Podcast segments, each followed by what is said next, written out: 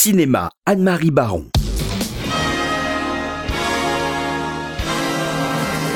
Et nous retrouvons Madame Cinéma sur RCJ, Anne-Marie Baron, bonjour. Bonjour. C'était euh, la nuit dernière la cérémonie des Oscars. Que retenez-vous de cette cérémonie, Anne-Marie? Alors évidemment, d'abord l'extraordinaire spectacle, puisque c'est quand même l'un des plus beaux spectacles de l'année. Spectacle marqué cette année par euh, une espèce de une gaffe euh, ou une erreur, enfin l'erreur est humaine, puisque le comédien Warren Beatty euh, s'est trompé d'enveloppe et a fait croire pendant quelques minutes à l'équipe de La La Land qu'elle avait gagné euh, le prix du meilleur film, alors que ça n'était pas elle. En fait, trois films ont marqué cette cérémonie des Oscars 2017.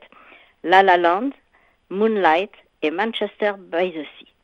Alors, Revenons un peu sur ces films. La La Land, la comédie musicale de Damien Chazelle, a raflé de très nombreux prix. Meilleure actrice pour Emma Stone, meilleur réalisateur pour Damien Chazelle, tout jeune réalisateur. Meilleure chanson originale, City of the Stars, que vous allez entendre ou que vous avez entendu mille fois. Meilleure musique de film, meilleure photographie, meilleur décor. Six Oscars en tout, ce qui en fait le film le plus récompensé de la soirée. Alors évidemment, euh, il n'a pas remporté euh, l'Oscar du meilleur film, mais c'est Moonlight, écrit et réalisé par Barry Jenkins, ce film qui raconte la vie de Chiron, un Afro-Américain de Miami qui se bat contre son milieu et sa famille pour vivre son homosexualité et qui essaye de s'affirmer tout en demeurant fidèle à lui-même. Ce film remarquable euh, décroche trois Oscars, l'Oscar du meilleur film, l'Oscar du meilleur acteur dans un second rôle, mais aussi l'Oscar du meilleur scénario adapté. Troisième film, c'est le, film euh, Manchester by the Sea de Kenneth Lonergan, qui vaut à Casey Affleck, le frère de Ben Affleck, l'Oscar du meilleur acteur pour sa performance incroyable. C'est un film d'une tristesse infinie.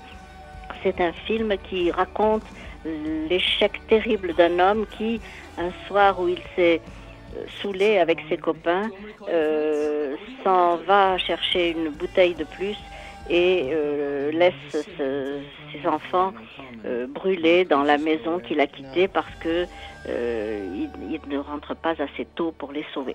Donc un palmarès quand même très équilibré parce que c'est bien que ce soit trois films qui se soient partagés les les, hommages, mais notre Isabelle Huppert nationale repartie... vous en parler, oui.